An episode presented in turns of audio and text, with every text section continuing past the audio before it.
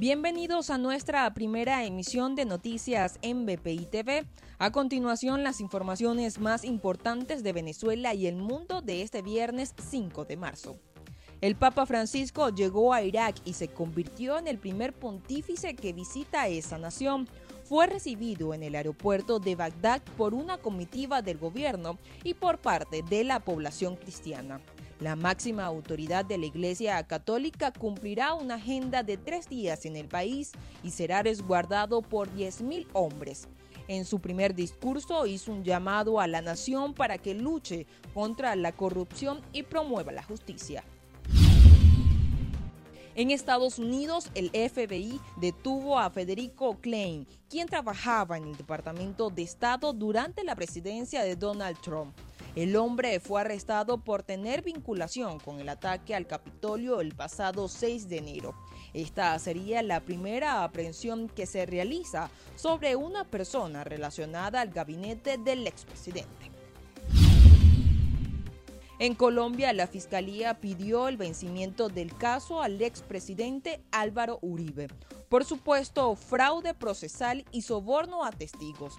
El fiscal encargado de llevar el caso, Gabriel Jaimes Durán, aseguró que hay acciones que se le acusan, pero no tiene características de delito y los otros cargos que se presentan ante el expresidente no se pueden adjudicársele a él. En España, el Ministerio de Sanidad confirmó seis casos de la variante californiana del coronavirus y en total tienen 10 personas bajo observación por esta nueva cepa. Actualmente el país cuenta con 54 casos de la variante sudafricana. En Japón se decidió prolongar por dos semanas el estado de emergencia, luego de determinar que la crisis sanitaria no ha mejorado. La medida se prolongará hasta el 21 de marzo e incluirá a Tokio y a tres prefecturas cercanas. En el estado Lara, la falta de ambulancias para trasladar emergencias ocasionó que una mujer de 36 años diera a luz en una patrulla policial por no llegar a tiempo al centro asistencial. El hecho ocurrió al oeste de Barquisimeto, en donde se encontraba una patrulla dando rondas cuando se percataron de la emergencia de la mujer y así se ofrecieron a trasladarla hasta el Hospital Pastor Oropesa.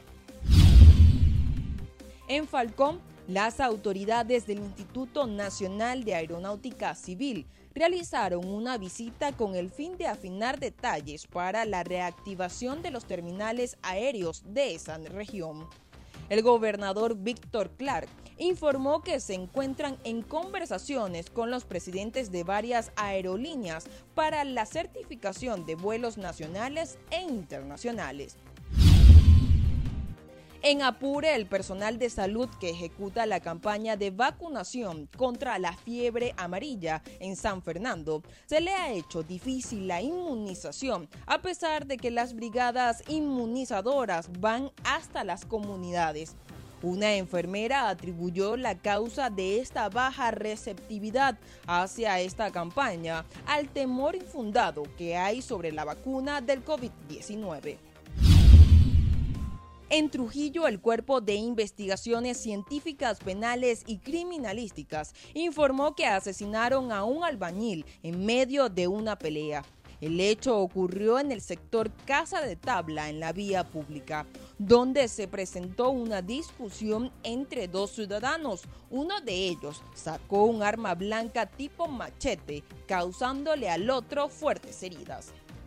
Para el desarrollo de estas y otras informaciones, los invitamos a sintonizar nuestra señal en vivo y contenido on demand en bpitv.com o a través de Roku, Apple TV, Amazon Fire y nuestro canal de YouTube. Síganos en las redes como arroba bpitv.